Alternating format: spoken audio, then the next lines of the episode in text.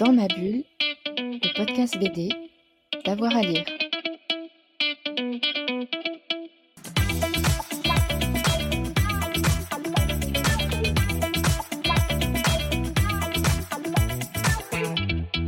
Bonjour à tous et à toutes, bienvenue dans ce nouvel épisode de Dans ma bulle, votre podcast 100% BD avec avoir à lire. Aujourd'hui, on va s'intéresser à François Ollislager, dessinateur et auteur euh, de bande dessinée. On se souvient notamment euh, de sa Jérusalem euh, céleste. Il y a une exposition en ce moment jusqu'au 2 mars prochain au FRAC Picardie.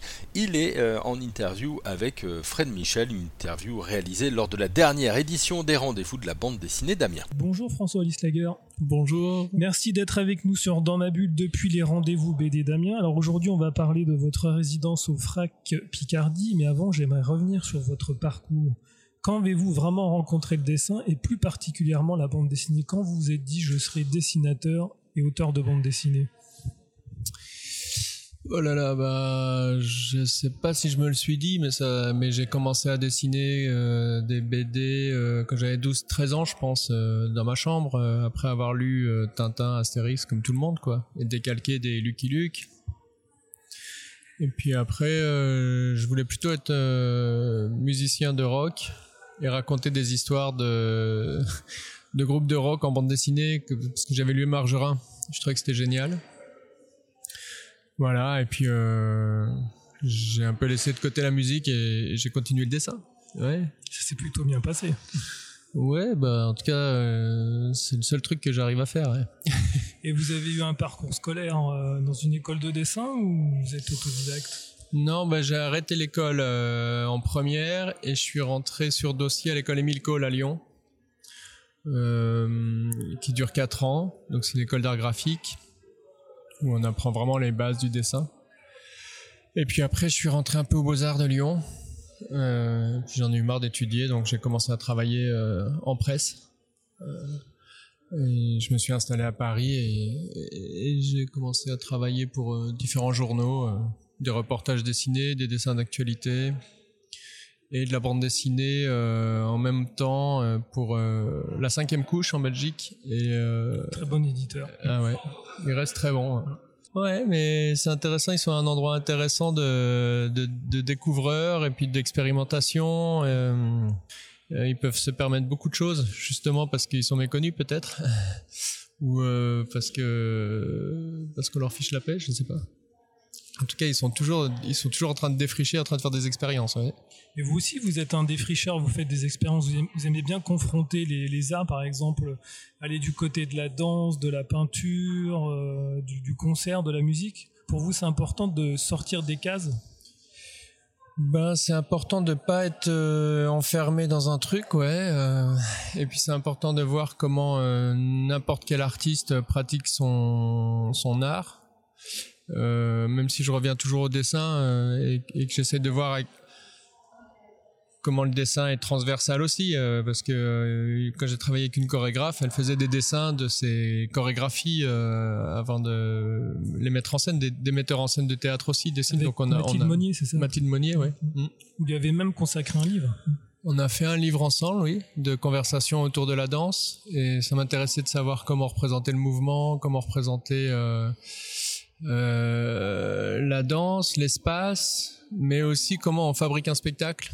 Et est-ce que euh, la composition d'un spectacle, une sorte de dispositif ouvert où le regardeur euh, a le choix, est-ce que ça peut être applicable en bande dessinée? C'était un peu ça la question. Vous aviez fait aussi un, grand projet autour de Wim Delvoye? Oui, on a fait un projet avec Xavier Loventhal d'ailleurs de la cinquième couche et Wim Delvoye euh, je sais plus quelle année, 2008, je crois. Euh, on est allé voir Wim et puis on, a inventé un nouveau Bob et Bobette à partir de son travail. Euh, on s'est dit qu'il y avait tout. Il était déjà dans un monde euh, de bande dessinée. Puis il aime beaucoup relier la culture dite, je sais pas, intellectuelle ou la culture classique et la culture populaire. Donc euh, on, trouvait que c'était intéressant de, remettre ça au, cœur d'une bande dessinée. et voilà, il vit dans un château, il tatoue des cochons. il est déjà en fait hors du hors du, réel tel qu'on l'entend. Donc c'est un ready-made for comics quoi. Et pour vous, sortir des cases, c'est une façon de vous remettre en question, de sortir d'une forme de lassitude, de routine Un exercice de style euh, Je sais pas trop. C'est une façon d'aller d'aller vers les autres. Euh, c'est une façon d'éviter d'être enfermé dans un atelier euh, toute la journée à, être chevillé à une table parce que pour moi c'est pas la c'est pas la vraie vie quand même Euh, et puis de partir du terrain, on sort de, de tic, on sort de on sort d'un format euh, prédéterminé donc on est obligé de se, remettre en, question puis d'être en, prise directe avec avec les événements donc le dessin il est plus euh, je sais pas, il est, plus rapide, il, s'imprègne mieux de, ce qui se passe. Euh, c'est un peu. Vous peignez aussi la nature et les plans. Je sais que vous êtes aussi peintre, donc il y a une forme de contemplation là-dedans. Ouais. les deux peuvent fonctionner. On peut être à la fois contemplatif et actif, sortir de son atelier. Oui, mais c'est quand même aller vers, c'est quand même aller vers le réel. La contemplation, c'est c'est c'est de c'est de prendre des moments du réel. Euh... J'ai pas, j'ai pas réfléchi à ça. Je sais pas. Oui, donc en fait les deux ça sont, se fait naturellement. Sont, les deux sont, oui, c'est ça, c'est intuitif. Oui, mais le, le schéma, c'est quand même d'aller sur place. C'est un peu comme un. Euh, là récemment, je, je, voulais aller chez, euh, sur la sur la sur le bateau de Agnès B sur Tara et, et, et, je me suis rendu compte que les scientifiques faisaient ça. En fait, ils, vont sur place, ils font des prélèvements, ils les étudient au microscope, et puis ils en font un rapport où ils en font, euh, ils en font, ils en font quelque chose. Et, j'aime bien ce rapport-là d'aller d'aller prélever des choses euh, que l'imaginaire aurait pas pu amener finalement, et puis euh, et puis de bâtir une histoire à partir de ça. Ça vous nourrit. Ça me nourrit, ouais. Et puis euh, ça met une, une, sorte de danger. J'aime bien, j'aime bien l'image du funambule. J'aime bien l'image du funambule parce que c'est une ligne de, de dessin et qu'on avance dessus. Et puis il y a tout ce qu'il y a autour et puis on essaie de garder, de garder la ligne comme ça, de, rester sur un trait mais, en parcourant quelque chose. Justement, vous avez créé un, une forme d'avatar il y a quelques années qui s'appelle Ernest. Pourquoi vous l'avez créé en fait? Pour euh, continuer votre œuvre, pour euh, développer autre chose? Moi, je me souviens d'une très belle exposition euh, au Pulp Festival à la ferme du Buisson, dans les écuries. Là, justement, vous avez exploité, vous êtes sorti littéralement des cases. C'est-à-dire que j'ai changé l'échelle des cases. C'est passé de, cases en deux dimensions sur une feuille à des cases en trois dimensions euh, qui étaient les, les, les, les, salles des écuries. Il y avait neuf, salles que je considérais comme euh, neuf cases de bande dessinée en trois dimensions, dans lesquelles on pouvait vraiment rentrer euh, physiquement. Et, et, et ça m'intéressait de voir ce, de retrouver ce, ce rapport de d'entrer dans le dessin quand on dit à un enfant t'es plongé dans ta BD c'était vraiment euh, se remettre à, à cet endroit là euh, de ressentir euh, de ressentir quelque chose de plus grand et tout en racontant une histoire. Tout en racontant une histoire de transformation d'un personnage qui, chaque fois qu'il passe dans une case, est transformé, change d'état, évolue, se construit, passe de l'enfance à l'adulte, et puis finalement arrive dans arrive arrive au même niveau que le lecteur ou le regardeur, le, le visiteur. Mm. Est-ce que vous envisagez d'autres formes de, de bande dessinée pour sortir de la case? Bah après Ernest, j'ai eu la chance d'être invité au musée des arts et métiers à, à, à Paris où j'ai donc fait un grand mobile euh, avec des une bande dessinée euh, explosée, euh, découpée, dans laquelle on pouvait se balader. En fait, on pouvait lire à plusieurs euh, cette bande dessinée suspendue, donc sans support, et on pouvait choisir son, son temps de lecture, son son, son, son, rythme, mais aussi le, le, le, le, cheminement. Euh, et puis, euh, oui, j'en ai fait deux, trois comme ça, en fait. J'en ai fait une à Saint-Gratien et puis une autre qui est en ce moment visible là, à la Maison de l'Architecture, à Amiens, qui est une sorte de dispositif euh, qui pour moi ressemble un peu à du théâtre où c'est des petits personnages en papier découpé et puis on, on peut aller les on peut aller les lire à plusieurs avec, en choisissant en, choisissant sa narration quoi. Alors vous vous confrontez souvent aux arts et aux artistes. Est-ce que les artistes vous inspirent? Par exemple, je sais que vous avez fait un livre autour de Marcel Duchamp. Est-ce que ce genre d'artiste vous inspire Ben oui, oui, il m'a beaucoup inspiré. Euh, c'est plus des pensées que des parce que artiste en bande dessinée, on est aussi des artistes, euh, mais c'est des pensées différentes et puis des des points de vue peut-être des choses que en bande dessinée on n'aurait peut-être pas euh, envisagé parce qu'on a un format narratif avec un début, une fin. Et j'essaie de voir ce qu'on peut faire comme autre forme de d'histoire. Et puis, euh, ben dans le cadre du chant, les, les, les choses conceptuelles, c'est poésie, c'est poésie, notes, c'est calembour. Euh, les mettre en scène en dessin, euh, c'était assez. Euh, la, BD le permettait, quoi. La BD permettait de montrer tous les moments de recherche. ce qui m'intéresse, je crois que c'est le, travail de l'artiste plus que le presque plus que l'œuvre. C'est le moment où, dans son atelier, où, où, d'où par la pensée et comment on, on, passe d'un embryon d'idée à une réalisation euh, euh, compréhensible euh, par les par, par, par, par, les autres quoi. Donc dans le cadre de Mathilde Monnier aussi Et si on remonte plus loin, vous avez d'autres artistes qui vous fascinent, qui vous passionnent? Il y a toujours Matisse. C'est toujours le premier et celui vers qui je reviens toujours parce que Matisse, pour moi, il est, il est toujours dans une sorte de, d'autodidacte ou de, de, de, remise en, question. Il, il, a jamais fermé ou abouti quelque chose. Il travaille par série. J'aime pour moi, il est comme les musiciens de l'orchestre qui s'accordent avant, avant le concert. Euh, il montre qu'on peut encore faire bouger la peinture, qu'on peut encore euh, le changer, le tableau est, en évolution, mais il s'est arrêté sur un geste suspendu comme ça. Et je trouve qu'il n'y a, rien de plus beau que de réussir à faire de l'éphémère et, de le... ouais, de, en fait, il apporte une liberté au regardeur, Matisse. Il apporte la liberté de faire une conclusion ou pas de conclure ou d'imaginer ce qui aurait pu se passer et quand on parle de la liberté de l'artiste, je trouve que c'est plus intéressant de, de dire que c'est la liberté que l'artiste va offrir au regardeur. Pour que le regardeur soit aussi acteur.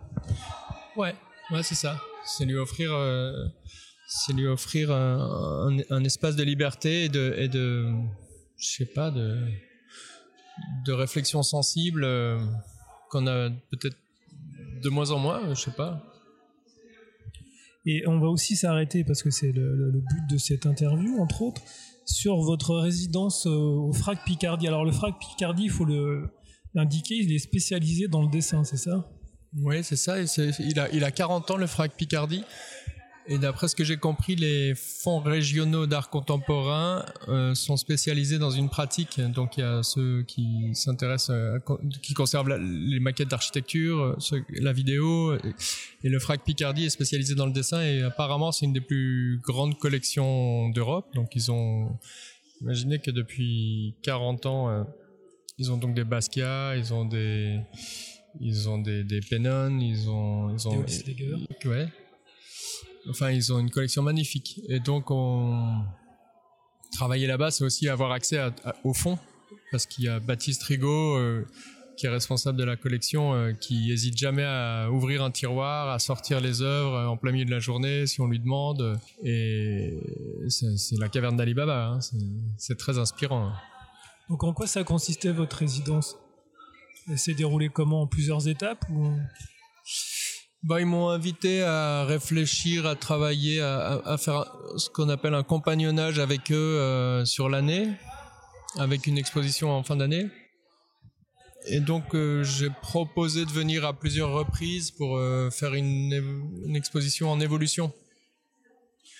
Toujours, c'est comme amener l'atelier dans le frac. Donc j'ai proposé de faire une, une, une histoire de l'art euh, en, papier découpé. J'appelle ça de la bande dessinée en trois dimensions. Mais. Et c'est des tables. Donc chaque fois que je suis venu, là, quatre fois, euh, à chaque fois, il y a, euh, je fais une table. Maintenant, on est plusieurs à les, faire ensemble, avec des, étudiants en, en art plastique et en bande dessinée. Et on invente une histoire de l'art euh, à plusieurs. Voilà, donc euh, le, le, les, les, visiteurs peuvent venir voir les étapes, c'est-à-dire entre deux mois où je viens pas, euh, euh, on, peut, on, peut, on peut voir l'évolution du travail et on voit que c'est infini parce que ça, ça évolue à, toujours. Mais il y aura quand même une conclusion à un moment donné. Bah, je sais pas, euh, je, je suis pas sûr. En tout cas, il y aura une exposition au mois d'octobre qui va pas bouger peut-être pendant trois mois euh, euh, avec des œuvres du FRAC euh, intégrées dans le dans l'exposition. Alors avant de conclure, j'aimerais parler de votre dernier livre, le, carnet du promeneur, qui est une série, donc c'est le tome 1, il y aura quatre tomes je suppose, non c'est ça consacré aux saisons. Alors vous êtes toujours dans, dans la nature, il y a une forme aussi de contemplation, c'est important pour vous la nature? On l'avait déjà vu dans Ecolila. Ouais, ouais, c'est vital. c'est vital. Bon, il y a aussi l'idée de la marche, qu'on retrouve chez Duchamp ou qu'on retrouve avec Mathilde Monnier, euh, et, penser au rythme de la marche. Donc j'ai proposé, ça, ce livre, il, a commencé au domaine de Kerguenec en, Bretagne. C'est un, un, domaine dans un château dans lequel il y a des œuvres d'art. Et je lui ai proposé de faire des promenades et de regarder euh, tout sauf les œuvres d'art, mais comme si c'était des œuvres d'art. C'est-à-dire euh, tourner le dos aux sculptures euh, du parc, regarder la nature et la considérer comme si j'étais dans un musée en fait. Euh. Et puis après ça devient autre chose, ça devient un peu humoristique, euh, poétique, je sais pas trop, c'est des déambulations avec des idées, mais, mais c'est la nature qui provoque des idées. Vous marchez beaucoup? Euh, Ouais, ouais, ouais, autant que possible. C'est important pour vous aussi de marcher? Mmh. Ça vous galvanise, ça vous donne de l'énergie, vous repose Non, ça permet que le corps il soit au même rythme que la pensée. euh, sinon, la pensée, elle, avance toute seule. euh, Et alors, quand on dessine, ça va parce que elle est, elle est, elle est déployée sur la feuille. Et quand on dessine pas, je trouve que marcher, ça, ça permet aussi de laisser passer les idées, de, de conserver les meilleures et, euh, et, et, de retrouver le, le, le, contact avec le sol. Euh... C'est quelque chose que vous imposez ou que vous faites naturellement par plaisir? Ouais, c'est comme la nature, c'est un besoin, c'est une nécessité de, de sortir et de marcher et d'avancer. Euh... Ouais. Écoutez, c'est sur CEPA qu'on va se quitter. Merci beaucoup pour cet entretien et à très vite. Merci François. Merci à vous. Voilà, hein, je vous rappelle que euh, cette exposition est donc euh, visible jusqu'au 2 mars prochain. On se retrouve très vite pour un nouvel épisode de Dans ma bulle, votre podcast 100% BD. Bonne journée à tous et à toutes. Dans ma bulle, le podcast BD, d'avoir à lire.